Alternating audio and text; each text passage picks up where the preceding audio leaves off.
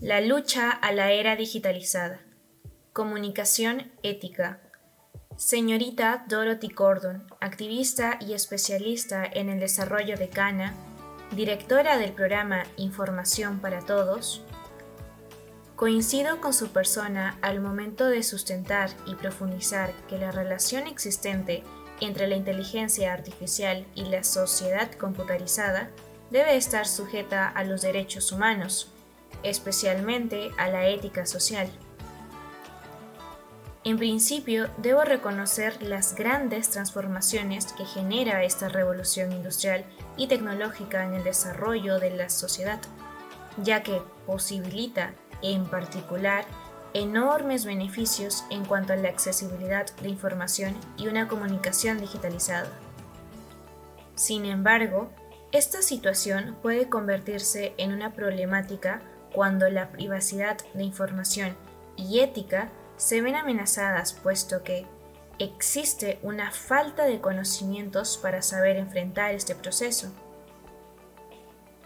Es evidente que la libertad de expresión no solo se ha visto deteriorada en el desarrollo de los esquemas políticos de nuestra realidad global, sino que con el avance de la computación y globalización fundamentalmente arraiga una relación estrecha a la vulneración de los derechos humanos, especialmente, como mencionaba usted, de los usuarios de redes sociales. No obstante, ello puede regularizarse a través de una serie de alternativas de solución, consolidados en esfuerzo y lucha.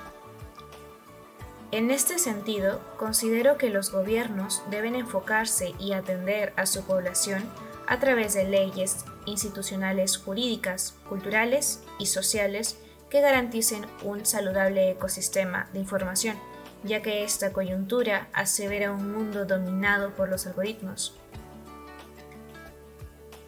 Por ejemplo, como usted mencionó, ya existe un estudio que explica cómo páginas web, Facebook, Instagram e incluso Wikipedia manejan y trabajan con una gran cantidad de algoritmos que logran persuadir a grandes masas, lo cual genera una gran incertidumbre.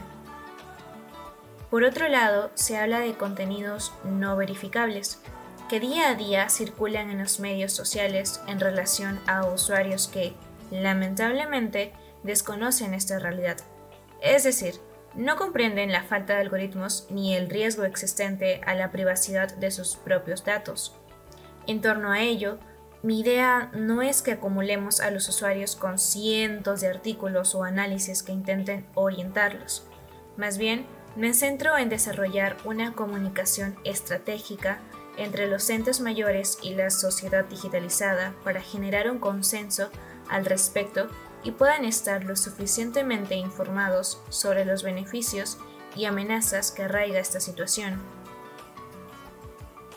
En conclusión, para que la sociedad pueda gozar plenamente de las ventajas que ofrece esta revolución tecnológica, es imprescindible que la inteligencia artificial se desarrolle enfocada en los derechos humanos y la ética social con el objetivo de garantizar un sistema democrático en el desarrollo de una sociedad y era digitalizada.